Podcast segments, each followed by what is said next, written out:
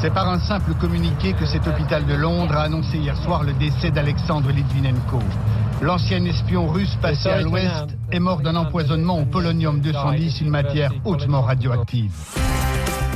Bonsoir, le poison comme arme fatale. Tous les pouvoirs, sans exception, ont un jour employé ces mixtures, mélanges, potions toxiques pour éliminer ce qui était devenu gênant. Ce soir, nous allons lever le rideau sur l'une des plus extraordinaires histoires d'empoisonnement de ces dernières années.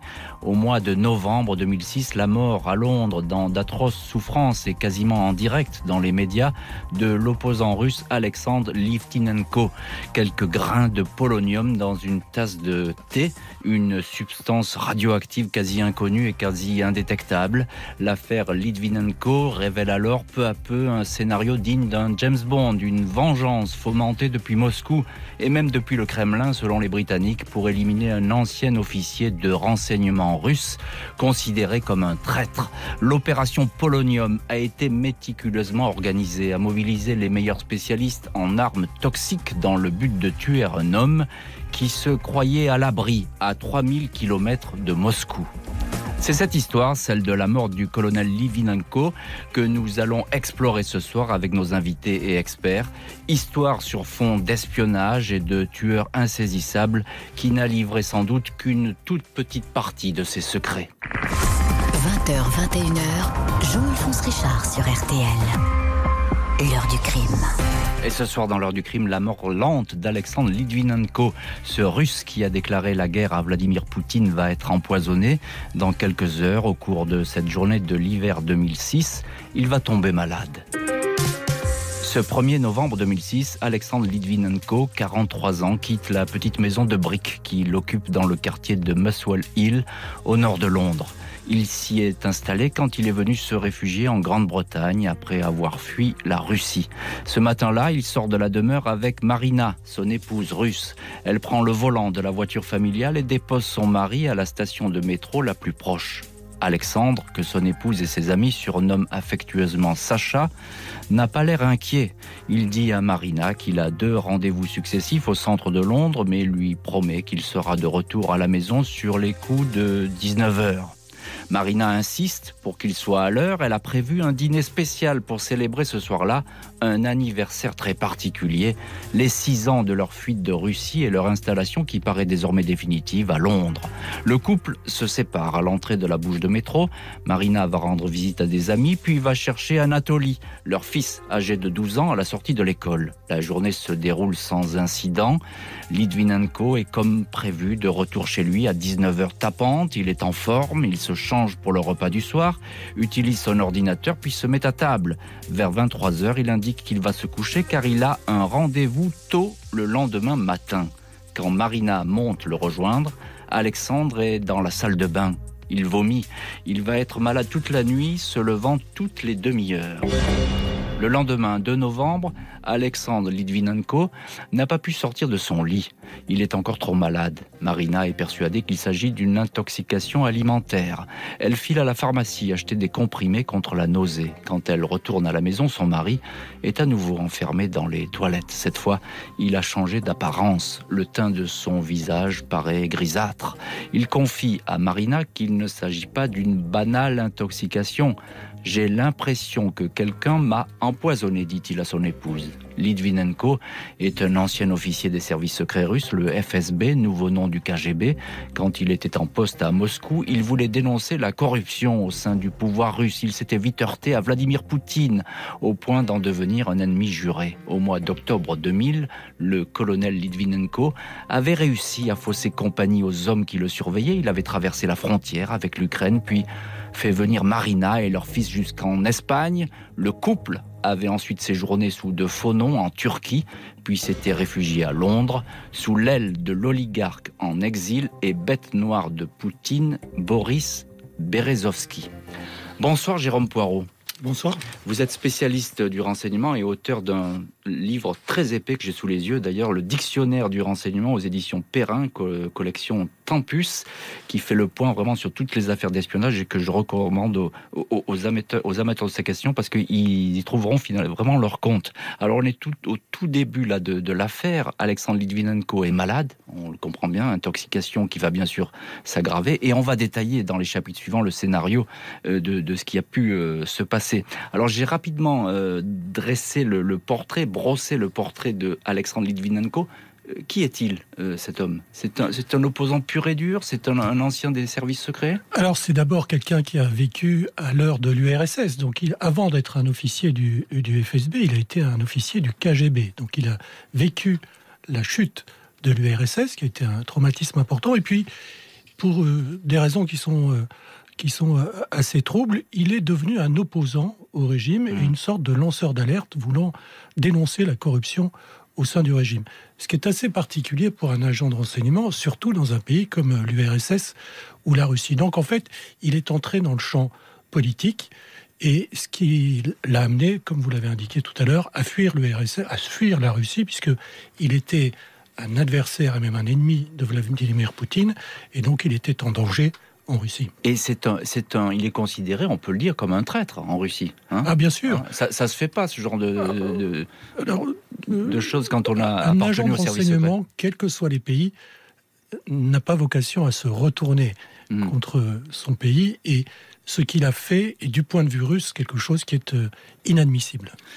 Philippe Comte, bonsoir. Bonsoir. Vous êtes maître de conférence de langue et civilisation russe à la Sorbonne, rédacteur euh, adjoint de la revue russe, et puis vice-président de l'Association française des Russissants. Voilà, tous vos titres sont, sur la table. Euh, je parle de Litvinenko à Londres. Euh, c'est le refuge un petit peu des, opposants au, pouvoir de Moscou à ce moment-là. Et toujours aujourd'hui, sans doute. Oui, enfin, oui et non. Hein. C'est-à-dire que je crois que Litvinenko est allé là où c'était le plus facile d'entrer et où il avait le plus de chances, à la fois pour des raisons administratives et techniques, d'avoir euh, euh, un droit d'asile au départ euh, politique. Hein. il a essayé avec les États-Unis, ça n'a pas marché pour un hasard de quelques heures à partir de l'ambassade d'Istanbul et donc le, refuge, ça a été les, la Grande-Bretagne. Mais au départ, son idée c'était de se rendre aux États-Unis je, vous, dis ça parce que ça a son importance, parce qu'il retrouve là-bas, je l'ai dit brièvement, mais il a sous son, qu'il va le prendre sous son aile, c'est Berezovski, qui est lui le grand opposant à, oui, Poutine. oui, c'est un homme d'affaires, hein, Berezovski, ça a été aussi un homme politique. C'est un des, un des grands personnages de la période des années Yeltsin, dans les années 90, à la fois euh, euh, homme d'affaires et puis ensuite très intégré dans les structures du pouvoir, puisqu'elle a été secrétaire adjoint du Conseil de sécurité en 97-98. Euh, c'est un homme très influent, c'est un, un génie des affaires, un homme remarquablement intelligent, euh, qui a, comme tous dans ces années-là, euh, euh, trempé dans de sombres histoires, mais qui en même temps est un excellent gestionnaire d'entreprise. Mm. Et un, type qui sait gérer, et gérer de façon extrêmement rationnelle, pour le, bien du business, les entreprises qu'il contrôle. Jérôme Poirot, je reviens vers vous, spécialiste du renseignement. J'ai dit que finalement, il prenait le métro, Litvinenko, comme un Britannique banal et normal, euh, il est pas très, il se sent pas très menacé, on a l'impression. Non, manifestement, il se sentait en sécurité en Grande-Bretagne, sans doute pour une raison simple, c'est que il avait des liens étroits avec le MI6, c'est-à-dire le service de renseignement extérieur contre-espionnage britannique, espionnage et contre-espionnage, et donc il se sentait vraisemblablement protégé. Mhm, c'est ça. Donc, peut-être un, mot encore, euh, Philippe Comte, rapidement. Pour revenir sur votre première question, pour compléter un peu ce que disait Monsieur Poirot à l'instant, l'élément déclencheur de, du, basculement de Litvinenko, euh, c'est euh, fin décembre 97, ses supérieurs hiérarchiques, de, le, change de structure à l'intérieur du, du, FSB. Hein, il change de structure et il entre dans une sur ordre, il entre dans une structure qui est chargée d'une part de la lutte contre la corruption, mais surtout de ce qu'on appelle les opérations spéciales. C'est-à-dire, on va lui demander d'assassiner un certain nombre d'individus, dont, dont Berezovski, et, dont un ancien collègue du FSB, n'est-ce pas, qui parle un peu trop. Et, c'est là il va le, et ça, il va, le, il va le refuser. C'est là, c'est pas tellement une opposition au régime, si vous voulez, mais c'est là qu'il va, il va, il va bloquer. Il y a une prise de conscience et il va se, euh, se cabrer. C'est le point de départ. L'état de santé d'Alexandre Litvinenko va se dégrader considérablement sans que l'on sache pourtant de quel mal étrange souffre l'ancien colonel du FSB, les services russes. Maladie qui va immédiatement intriguer et alerter le contre-espionnage britannique. Le 2 novembre 2006, Litvinenko est emporté par une ambulance jusqu'au Barnett General Hospital, l'hôpital le plus proche de son domicile. Alors qu'il se sentait de plus en plus mal, il a conversé avec son épouse. Tous deux ont eu le sentiment que ce qu'ils redoutaient depuis six ans est arrivé. Une vengeance de la Russie à travers non pas une exécution pure et simple, mais un discret empoisonnement. Pour le moment, le malade a toute sa tête. Il semble même montrer parfois des signes de rémission, puis il plonge soudain dans une grande fatigue. Aux médecins qui le prennent en charge, Litvinenko affirme qu'il a été empoisonné. Il insiste pour qu'une batterie de tests soit effectuée. Les docteurs cherchent des traces de virus, d'allergies alimentaires et de poison, mais ils ne trouvent absolument rien. Le patient continue à souffrir de vomissements et de douleurs musculaires intenses. Ses défenses immunitaires se dégradent. Impossible de trouver un antipoison efficace. L'hospitalisation d'Alexandre Litvinenko ne passe pas inaperçue dans le monde du renseignement britannique.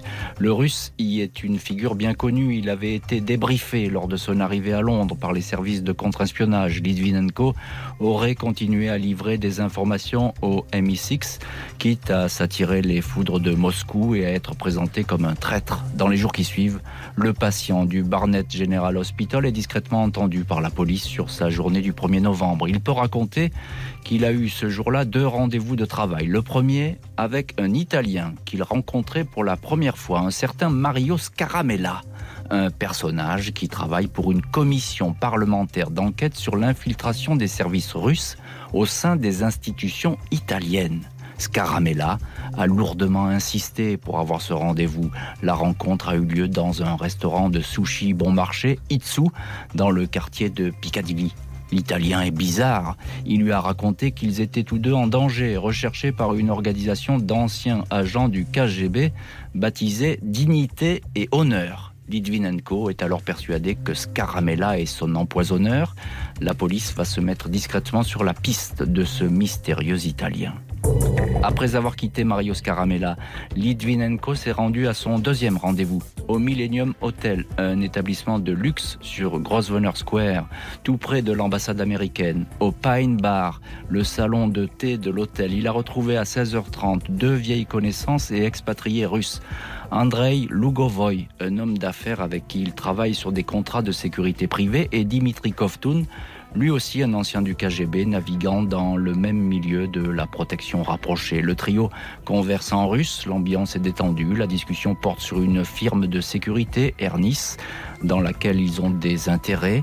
Lugovoy et Kovtun boivent du gin et fument un cigare. Livtinenko, qui ne fume pas et ne consomme pas d'alcool, prend une tasse de thé vert. Le rendez-vous dure 25 minutes. Au moment de partir, surgit un troisième compatriote, Vyacheslav Sokolenko, lui aussi dans le business de la sécurité. Tout le monde se serre la main et se quitte, bons amis. Alors, euh, tout se joue euh, lors de ces deux rendez-vous finalement, hein, le, déclenchement de la maladie de Litvinenko. Euh, dans l'ordre, il y a tout d'abord cet étrange Mario Scaramella. On dit tout de suite, ça va pas être le personnage principal de cette affaire. Est-ce que vous savez qui il est? Il a une mauvaise réputation. C'est en fait un, escroc italien hein, qui, court un petit peu les contrats à droite à gauche et qui essaie de, gagner un peu d'argent.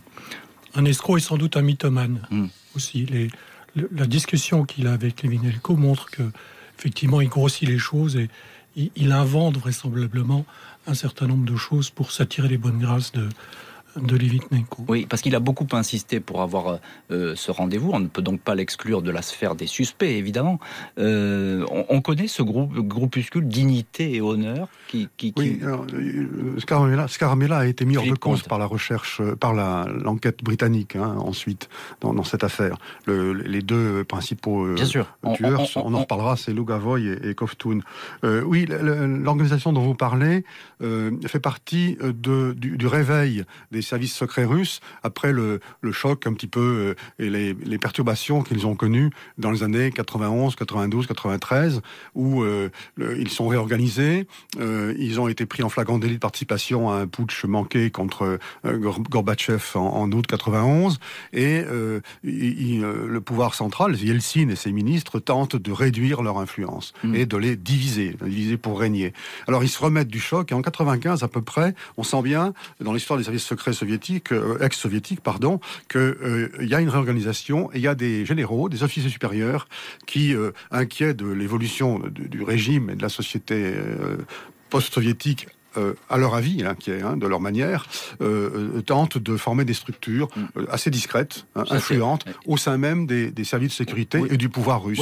Mais attention, les enquêtes montrent qu'ils sont déjà 35% parmi la, haute administration russe. Il y a 35% d'officiers supérieurs des services secrets au sein du gouvernement et des institutions de l'État. Avec, la, avec, la montée au pouvoir a commencé. Avec l'émergence, Philippe Comte, effectivement, de groupes paramilitaires qui vont se multiplier en, Russie. Alors, il y, a ces deux hommes, vous venez d'en parler, Lugovoy et Kovtun.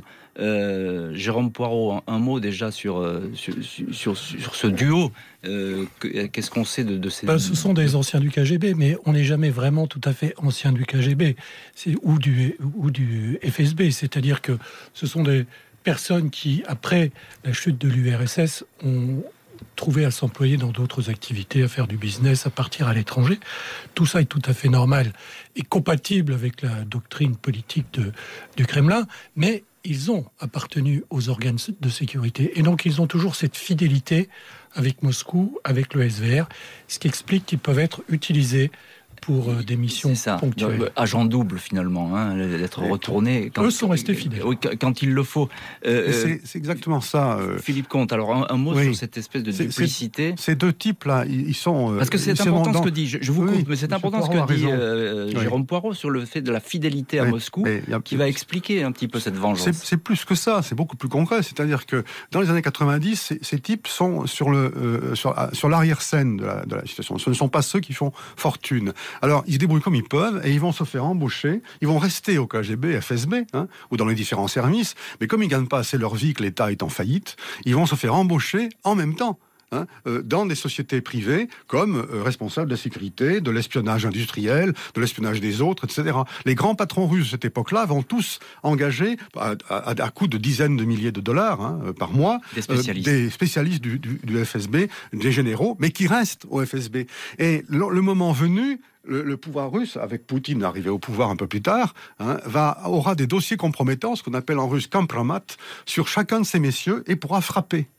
Hein, vous voyez, euh, moment venu. on, les, tient puisque tout le monde, dans les années 90, euh, met la main dans le pot de confiture. Il y aura un levier pour les faire bouger oui, bah, il y aura des, euh, des, faits compromettants, des pièces compromettantes qui permettront de les coincer pour corruption ou autre. Mais comme tout le monde est corrompu et tout le monde met la main dans le pot de confiture, c'est facile après. Ah oui.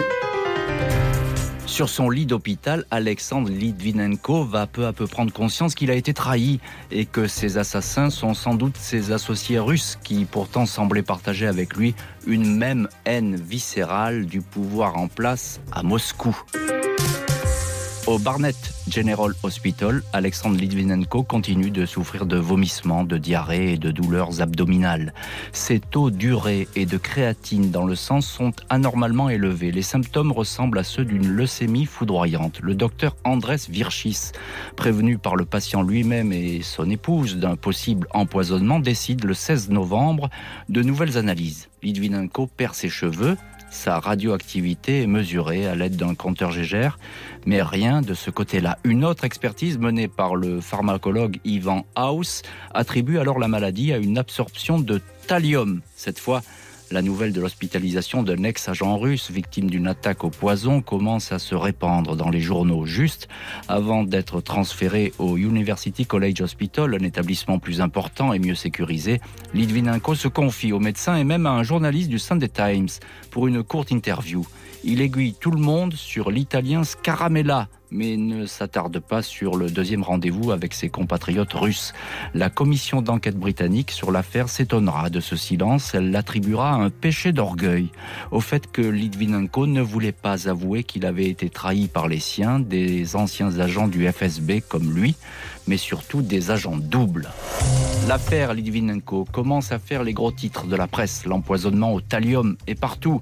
Alex Goldfarb, un microbiologiste russe exilé à New York, opposant à Poutine et ami de Litvinenko, met en scène l'agonie de l'ex-agent. Il distribue des photos du moribond sur son lit d'hôpital. Il est également à l'origine d'un court testament écrit par Litvinenko dans lequel celui-ci s'adresse au Kremlin. Vous pouvez faire taire un homme, mais les hurlements de protestation du monde entier retentiront à vos oreilles pendant le reste de votre vie, monsieur Poutine. Le but de cette campagne est de causer le plus de tort à Moscou et de désigner le régime comme le responsable de cet empoisonnement. Mardi 21 novembre, Alexandre Litvinenko semble reprendre des forces. Il parle, il sourit, il est beaucoup plus combatif. Mais dans les heures qui suivent, son état de santé décline. Le mercredi 23 novembre, il suffoque. À Marina, son épouse, qui ne quitte pas la chambre, il parvient à dire encore quelques mots. Dans la nuit, elle apprend que Alexandre est tombé dans le coma suite à une insuffisance cardiaque jeudi 24 novembre. Dans l'après-midi, les autorités sanitaires britanniques tiennent une conférence de presse. Litvinenko n'a pas été empoisonné au thallium, mais avec une substance alors inconnue du grand public, le polonium 210. Une heure plus tard, le patient rend son dernier souffle. Jérôme Poirot, spécialiste du renseignement, est avec nous ce soir l'un de nos invités euh, dans l'heure du crime. On a l'impression que euh, cette agonie de Litvinenko est interminable. 15 jours avant qu'il ne rende son dernier souffle, alors qu'il aurait pu sans doute mourir de façon plus simple et plus rapide. C'est délibéré? Oui, c'est vraisemblablement délibéré parce que les Russes et les Soviétiques ont une très longue expérience des poisons. D'ailleurs, au début des années 1920, Lénine avait fait créer au sein de l'Institut, au sein de l'Académie des sciences et au sein de l'Institut de biochimie, un département spécial appelé La Chambre pour mettre au point des poisons pour éliminer sans trace des opposants en Russie et partout dans le monde. Et donc, vraisemblablement, si cette agonie de Litvinenko a duré longtemps, c'était pour euh, frapper l'opinion mondiale, hmm. montrer la puissance de la Russie, montrer la détermination du président russe, donc punir Litvinenko, mais devant le monde entier. Et devant le monde entier, euh, et en plus, il y a on, on, tous en mémoire ces images, ces photos qui sont diffusées euh, ah, dans la presse, où on, voit cet homme qui était littéralement en train de mourir minute après minute, de, s'éteindre euh, et, de disparaître. Donc là, effectivement, le, coup est porte et, il, est, il, est, puissant même. Oui, c'est un signal envoyé sans doute à ceux qui aimeraient peut-être. Ah, c'est un double signal, c'est un signal au monde pour montrer la puissance de de Moscou et c'est un signal à d'autres qui pourraient être tentés de faire la même chose. Hmm.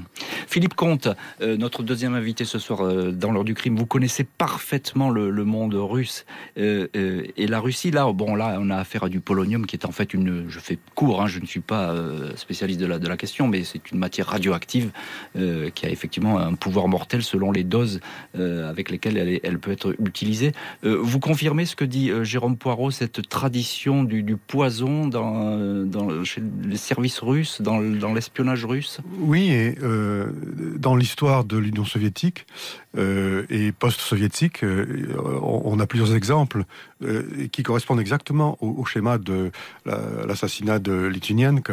Il y en a un en 1926 que j'ai retrouvé qui concerne un... Il s'agit des transfuges. Je parle uniquement des transfuges, mm. c'est-à-dire des membres des services spéciaux qui passent à qui passent à l'Ouest, qui, qui, trahissent au profit leur pays, au profit et leur structure, au profit d'une puissance occidentale ou une autre. Hein, souvent les États-Unis, la Grande-Bretagne ou même la France. On a un exemple très intéressant en 1926. Il s'appelle Yaroslavski, ah, alias c'est très, ancien déjà. Oui, Nesterovitch. C'est un homme aussi de la GPU. À l'époque, on dit GPU, on ne dit pas euh, KGB. Et il est chargé par la GPU de former et d'entraîner des commandos terroristes macédoniens. Et à un moment donné, il va euh, retourner sa veste, il se, se lasser de ce métier-là, Il va même écrire à ses supérieurs à Moscou pour leur déclarer qu'il rompt avec son passé et s'embaucher comme simple ouvrier dans une usine autrichienne. Et puis un jour, comme avec Litvinenko, il aura la visite d'un ancien euh, camarade de, travail des services spéciaux. Venu lui saluer. Venu lui dire bonjour. Il, comme, pareil, même schéma qu'avec Litvinenko. Et lui offrir la tisane fatale. Lui offrir, la, voilà, lui offrir la tisane fatale ou peut-être autre chose, glisser dans son café un poison et il sera empoisonné. Son cadavre sera photographié par l'espion venu de Moscou, l'ancien collègue, et envoyé à la Lubyanka comme preuve de la réussite de l'assassinat. C'est exactement le même schéma, simplement euh, à cette époque-là, il y, a, moins de publicité autour, mais à chaque fois, le principe pour les, services secrets russes et soviétiques, c'est de d'abord de faire de faire savoir aux autres qu'il n'est pas question de trahir, et quand on trahit, c'est la mort. Mm. Mais je voudrais ajouter une chose, si vous me laissez une seconde, je ne pas trop parler. Euh, euh, Litvinenko, à partir du moment où il refuse d'assassiner Boris Berezovsky, et ce qui est le déclencheur en 80, fin 97 de son parcours fatal, de toute façon, il est fichu. Parce que euh, euh, s'il avait accepté de tuer Berezovsky, donc d'obéir aux ordres de ses supérieurs hiérarchiques, qui n'étaient pas forcément Poutine, bien entendu, hein, c'est son, son général en chef, général chef de la structure qui donnait l'ordre de façon complètement orale, s'il avait accepté de le faire, il aurait été liquidé par d'autres liquidateurs mm, mm. pour qu'il n'y ait pas de traces. Hein, c'est ce qui est arrivé aux assassins sur commande du général Rochlin en 98 on a retrouvé les trois cadavres calcinés autour de la dacha du général en 98. On fait pas de cadeau. Euh, euh, euh, Donc il était cuit. Hein, il, était cuit. Hein, en tout cas, il, a fini par être cuit, effectivement. Mm. Jérôme Poirot, ce genre d'opération, opération poison, opération polonium, le polonium, on sait que ça coûte très cher, que c'est sans doute compliqué à, à, ah transporter, à utiliser. c'est l'œuvre véritablement de professionnels, c'est pas des apprentis chimistes. Non, le polonium, ça ne se fabrique pas dans une cuisine d'appartement. Il faut un réacteur nucléaire pour le fabriquer. Donc, euh, ça n'est accessible qu'à quelques pays dans le monde. Et encore faut-il avoir la volonté de, de le fabriquer. Donc c'est une signature russe. Le choix du poison est aussi une signature parce que certains poisons ne sont fabriqués que par certains pays. Le polonium, c'est la Russie tout le monde le sait. Donc, euh, même, même quand, on, quand la mort est immédiate, mais qu'on sait ensuite déceler quel est le poison qui a été utilisé, on sait qui a frappé. Le, crime est signé finalement. Hein. Effectivement. L'apparition du polonium 210 va créer un vent de panique à l'hôpital et très vite dans Londres, substance hautement radioactive et toxique, susceptible de provoquer une mort foudroyante. L'enquête va se concentrer désormais sur les possibles empoisonneurs. Des traces de polonium ont été décelées dans l'estomac d'Alexandre Litvinenko peu avant qu'il ne meure. La substance est tellement dangereuse que l'autopsie de l'ex-agent est effectuée pour les légistes avec des tenues de techniciens de centrales nucléaires. Les tueurs ont aussi laissé de nombreuses traces derrière eux, des traces de polonium. Dans la théière du Millennium Hotel, la police scientifique détecte une radioactivité de 100 000 becquerels par centimètre carré, dix fois la dose nécessaire pour tuer un être humain. Le polonium est présent à divers endroits du salon de thé. On en retrouve aussi au huitième étage de l'hôtel Sheraton, où les deux contacts russes de Litvinenko, Adrei Lugovoy et Dimitri Kovtun, ont séjourné au mois d'octobre. Il y a encore des traces de contamination dans deux avions de la British Airways empruntés par le duo et jusqu'en Allemagne sur le siège passager d'une BMW dans laquelle s'est déplacé Dimitri Kovtun. Au total, le polonium apparaît à 30 endroits différents. Plus curieux, la substance toxique est encore retrouvée au restaurant de sushi où l'ex-agent avait rendez-vous avec l'italien Scaramella deux heures avant d'avoir rencontré les Russes. L'italien Scaramella est facilement retrouvé par Scotland Yard. Il pourrait avoir été lui aussi empoisonné au polonium après avoir rencontré Litvinenko. Il est donc hospitalisé par mesure de précaution. Le 6 décembre, il peut quitter sa chambre, rien de suspect. La police ne trouve rien à lui reprocher. Il est autorisé à rentrer en Italie où il sera arrêté pour une toute autre affaire, une escroquerie. Lugovoy et Kovtun, eux, ont depuis longtemps quitté l'Angleterre direction la Russie. Ils démentent toute implication. L'homme d'affaires Lugovoy donne même une conférence de presse à la télé. Il explique avoir séjourné à Londres pour assister en famille à un match de foot entre le club d'Arsenal et le CSKA Moscou du polonium sera effectivement retrouvé dans une tribune du stade VIP. Un journaliste allemand interviewe quelques jours plus tard Koftun, qui a la peau étrangement bronzée. Il dit ne pas se souvenir de grand-chose sinon d'avoir fumé un cigare, Cinq jours après l'interview, Kovtun, manifestement empoisonné par le polonium qu'il transportait, est hospitalisé à Moscou. Alors, euh, on parle de, ce polonium qu'on suit à la trace comme le, petit poussé. Finalement, il y en a absolument euh, euh, partout. Jérôme Poirot, comment expliquer cette dissémination qui fait un peu amateur quand même? C'est très simple. Les services de renseignement russes sont assez rustiques. C'est-à-dire, ils sont très efficaces. La preuve, ils arrivent à éliminer à peu près qui ils veulent partout dans le monde. Mais leur signature est souvent visible. Et donc, ça ne leur pose aucun problème de laisser des traces comme celles que vous venez de décrire dans à peu près tout Londres et de mettre en danger des personnes qui n'étaient pas la personne à éliminer. On trouve la même chose dans d'autres domaines. Dans le domaine cyber, il y a une signature russe aussi qui est un peu rustique. Voilà, donc c'est la, la, culture des services de renseignement. Alors ça c'est intéressant, on prend pas tellement de, de, précautions. Philippe Comte, ça veut dire que finalement le, le FSB, euh, nouveau nom du KGB, euh, est prêt finalement à sacrifier ces agents, quitte à ce qu'ils soient malades, hein, puisque je l'ai dit, euh, Kovtun, il va être hospitalisé. Il, a, il a reçu des, charges de, polonium. Oui, il y a plusieurs cas d'affaires sérieuses comme celle-ci, où les exécutants sont ensuite exécutés. Donc il faut faire disparaître des traces. Hein. C'est ce que je disais à propos de l'assassinat du général Rochlin 98, qui aurait été un concurrent sérieux à la présidentielle euh, en 99 ou 2000 et qui haïssait Yeltsin et, son, et ses équipes. Hein. C'était un homme mmh.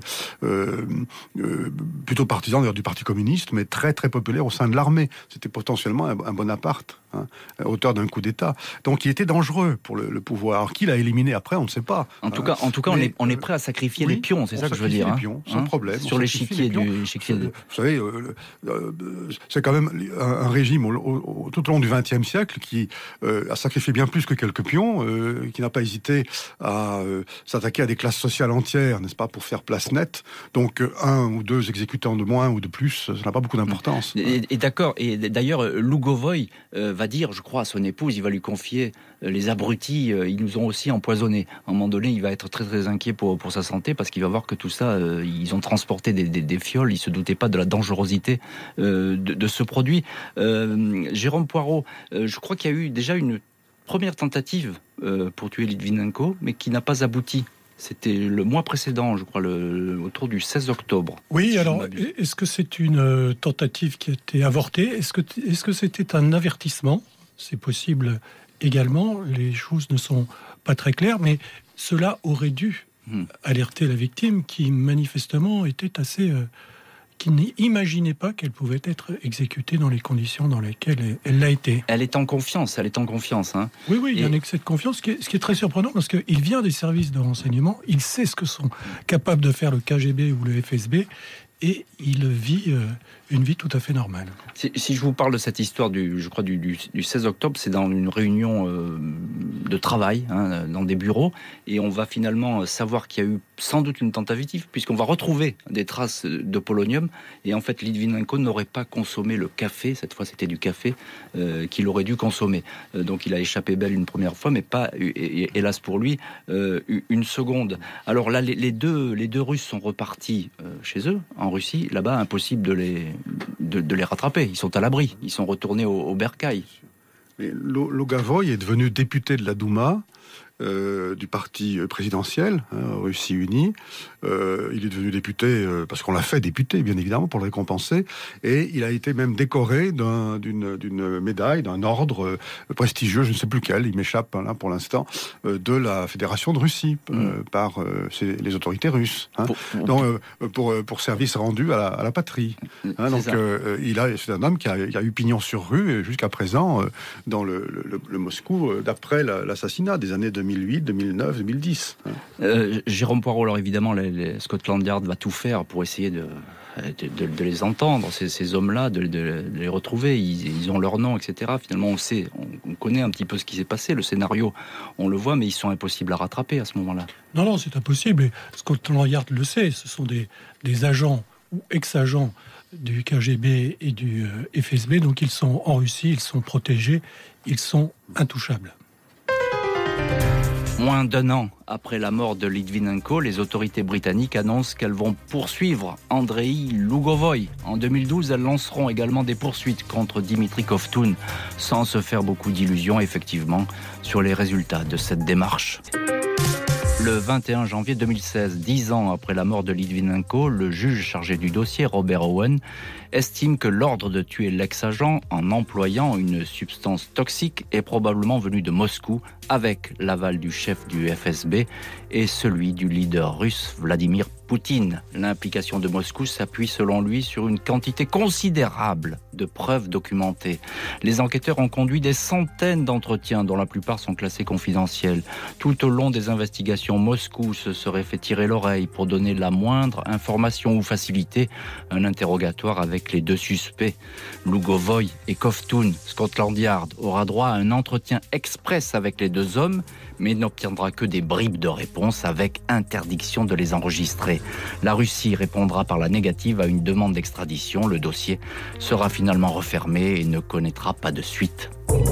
Après la mort de son mari, Marina Litvinenko, et son fils avaient déménagé dans un autre quartier de Londres sous la protection de l'opposant et homme d'affaires Boris Berezovsky. Celui-ci sera retrouvé mort pendu dans sa salle de bain. La thèse du suicide ne sera jamais vraiment établie. Le 4 mars 2018, un ancien agent réfugié à Londres, Sergei Skripal, et sa fille seront eux aussi empoisonnés avec un agent neurotoxique, le Novichok. Ils réussiront eux à s'en sortir après une longue hospitalisation. Philippe Comte, spécialiste de la Russie avec nous euh, ce soir dans le studio de l'heure du crime, euh, ben, l'opération euh, Litvinenko a réussi. Il est mort, il a été tué par le poison.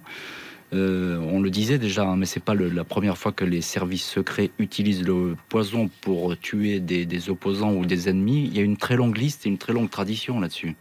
Oui, d'une part, d'élimination des transfuges, ça c'est une chose, mais il y a aussi l'utilisation du poison euh, contre des ennemis désignés, euh, des ennemis politiques désignés par le, comme tels par le pouvoir euh, soviétique. En, en, la fin des années 50, Khrushchev, Khrushchev pardon, fait assassiner l'archevêque catholique uniate d'Ukraine, Romja.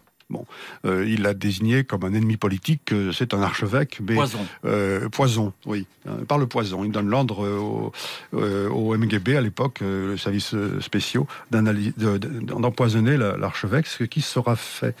on a aussi le cas d'un transfuge, à peu près le même schéma d'ailleurs que pour Litvinenko. C'est Nikolai Khachlov qui est empoisonné en 1954 parce qu'il avait retourné sa veste et il était passé à la CIA euh, il s'était proposé aux, Américains à Francfort en 54. Et lui aussi, c'était euh, un, tueur professionnel des services euh, spéciaux mmh. soviétiques, hein, qui était chargé d'assassiner d'ailleurs des opposants politiques réfugiés à l'Ouest. Vous voyez, on retrouve le même schéma qu'avec Litvinenko. C'est une tradition. Et puis, on a aussi l'assassinat par empoisonnement d'un très grand journaliste en 2003. Hein, c'est beaucoup plus récent. C'est la même période, après tout, que Litvinenko. Hein, c'est 2003.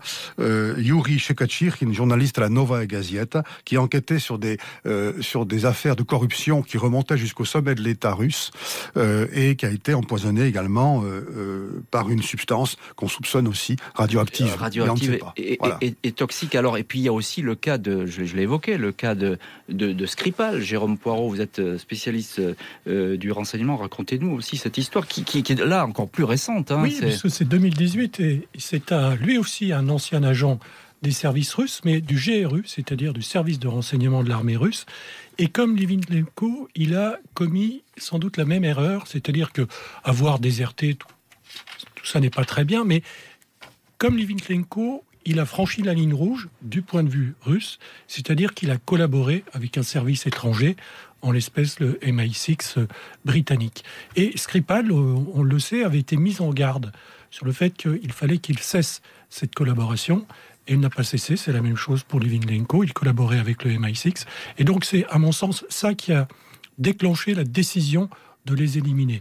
Alors Skripal a été empoisonné, sa fille également, il en a réchappé, mais de justesse, mais on peut penser que c'était... Euh, sans doute comme en 2006, l'idée c'était une agonie assez longue. Il, en, il, en, a réchappé, mais c'est de très peu. À savoir que le produit utilisé là n'est pas du, polonium mais du Novichok. Alors, oh, ne me demandez pas ce que c'est parce que c'est toute une gamme. Quelque chose qu'il ne faut pas consommer surtout. Euh, mais, en, mais en tout cas qui n'a pas fait le, même effet que le, polonium. D'ailleurs, c'est très curieux. Le, polonium, il, finalement, il a été utilisé qu'une seule fois. Oui, ça fait beaucoup trop de dégâts. Euh, enfin, l'enquête que, que vous évoquiez a montré qu'il y avait des traces dans, dans beaucoup d'endroits à Londres. Ça n'était pas très raisonnable. Philippe Comte. Il y a quand même une dimension qu'il faut évoquer, ça a été un petit peu dit tout à l'heure par M. Poirot, je voudrais insister, c'est que euh, là, euh, avec Litvinenko, euh, le FSB frappe dans une, au cœur d'une grande puissance occidentale. Et il dit, il envoie ah un message au monde, il dit je peux frapper où, je, veux, quand je veux. Mm, mm. Hein, et pas seulement mes, transfuges, mais potentiellement d'autres aussi. Oui, c'est ça, je peux, aller, je peux aller vous chercher à 800 km. Oui, c'est une démonstration de puissance d'une Russie qui se sent en tout cas, qui est vue par son chef, à partir d'ailleurs de ces années-là, hein, souvenons-nous du discours de Poutine à Munich en 2007, hein, qui est un discours d'avertissement. Hein. Euh, euh, c'est une, une, puissance, un État qui dit au monde euh, je me sens vexé, humilié, c'est son discours à lui, et donc voilà, je suis toujours aussi puissant et redoutable, voilà ce que je peux faire. Donc voilà aussi ça. Et voilà ce que je peux C'est l'intimidation à laquelle évidemment il ne faut pas céder, mais c'est une tentative d'intimidation des, des, élites concurrentes des puissances occidentales. Voilà ce que je peux faire et voilà. ce que je sais faire aussi. Euh, euh, Jérôme Poirot, est-ce que euh, l'utilisation du poison, je pense que c'est pas l'apanage des, services russes. Il y a quasiment tous les services de renseignement qui ont utilisé d'une manière ou d'une autre le poison ou pas? Oui, oui, c'est une modalité intéressante parce que l'usage du poison, il y a les cas où c'est démonstratif, comme pour Levin-Lenko, il faut montrer qu'il a été empoisonné, qu'il a souffert, mais le recours au poison a pour vocation, en général, de masquer les causes de la mort. Et donc, euh, un médecin qui examinera le, défunt euh, conclura qu'il a eu une crise cardiaque, une embolie pulmonaire. C'est ça l'intérêt du poison. Et il y a une affaire euh, célèbre qui concerne la France, mais qui est un peu ancienne, qui date de 1960. Il y a prescription. Il y a prescription, et d'autant que le commanditaire était le Premier ministre de l'époque, Michel Debré, qui a décidé de faire assassiner un opposant au nouveau régime camerounais. Le Cameroun était indépendant depuis le 1er janvier 1960.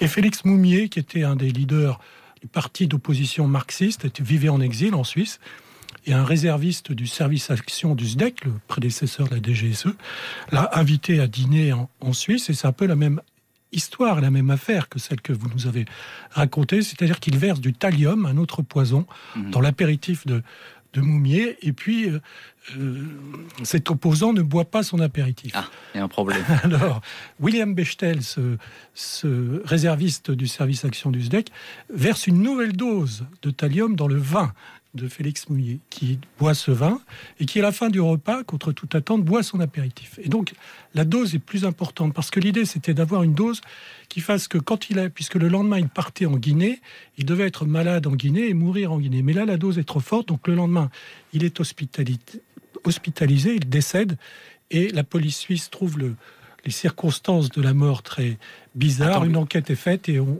retrouve des traces de thallium dans l'appartement de William Bechtel qui a eu la bonne idée de rentrer en France immédiatement. Donc, la France a utilisé euh, le poison, je suppose. Il y a longtemps. Il y a longtemps, mais enfin bon, maintenant on ne sait pas, il y a des morts sans doute suspectes, mais euh, les services en général de renseignement ont à disposition, je suppose, des officines et des chimistes qui sont aguerris euh, pour fabriquer ce genre de, toxines. En quelques mots, parce qu'on arrive à la fin de l'émission, on a l'impression, bah, c'est triste à dire, mais que le poison en matière de règlement de compte a encore de beaux jours devant lui, avec des matières toujours plus sophistiquées. Oui, oui, bien sûr. Pour, pour un grand pays comme la Russie, c'est une très longue tradition. Il n'y a aucune raison pour que cette tradition prenne fin. Et il y a des savants euh, très, très, de très, très grande qualité en Russie. Et donc, il est vraisemblable que de nouveaux poisons voient le jour régulièrement. Merci beaucoup Jérôme Poirot et Philippe Comte d'avoir été les invités de l'heure du crime avec ce soir l'opération Polonium quand le poison tue et devient l'arme silencieuse des plus basses besognes. Merci à Justine Vignot, Marie Bossard pour la préparation de l'émission, Marc Bisset la réalisation et puis un immense merci à vous toutes et tous d'avoir partagé ce soir avec nous une nouvelle fois cette heure du crime.